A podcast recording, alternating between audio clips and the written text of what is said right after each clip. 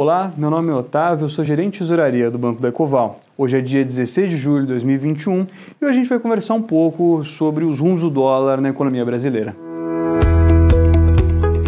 Meu negócio, day by day.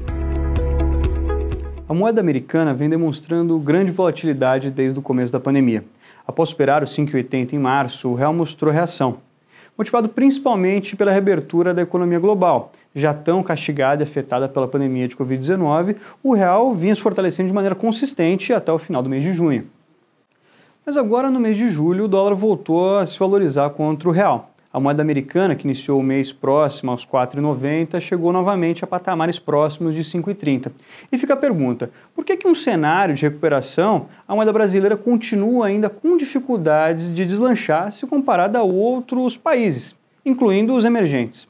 Internacionalmente, as atenções dos investidores se concentram na política de juros do Banco Central americano. O Fed promoveu uma política forte de auxílios para evitar o travamento da economia.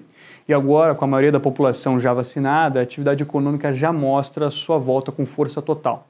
O efeito dessa oferta nunca antes vista de crédito emergencial, aliado à rápida recuperação, vem sendo justamente a inflação. E para combater essa inflação, o mercado já precifica uma alta de juros. No dia 14 agora, em discurso preparado para o depoimento ao Congresso, o presidente do Fed, Jerome Powell, disse que a recuperação dos Estados Unidos ainda não progrediu o suficiente para levar a uma redução das compras mensais de ativos e que a inflação provavelmente permanecerá alta ainda nos próximos meses antes de desacelerar.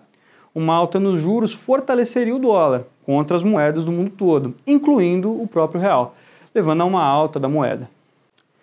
Já no Brasil, outros fatores causam preocupação aos investidores. A recente reforma tributária, aprovada agora, com inúmeras mudanças em taxações, já favoreceu em partes a uma saída forte de dólares do país. A crise hídrica também é outro ponto que vale bastante atenção. Apesar do risco de apagão ter sido descartado pelo governo, a estiagem vem impondo seu preço à economia nacional. Por fim, o noticiário político também provoca forte pressão no mercado.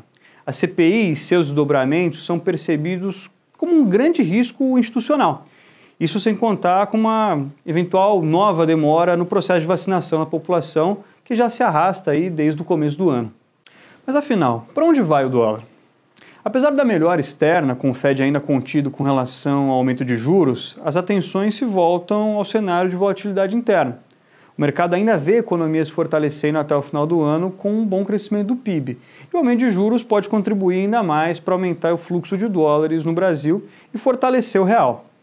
Mesmo assim, com o Brasil sendo imprevisível, como somente o Brasil pode ser, e com as eleições ultrapolarizadas já no ano que vem, a queda do dólar pode ser um pouco mais lenta do que o previsto com algumas altas pontuais entre o fim de 2020 e o começo de 2021.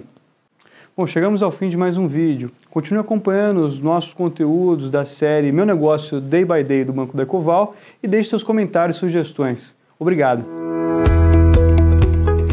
Meu Negócio Day by Day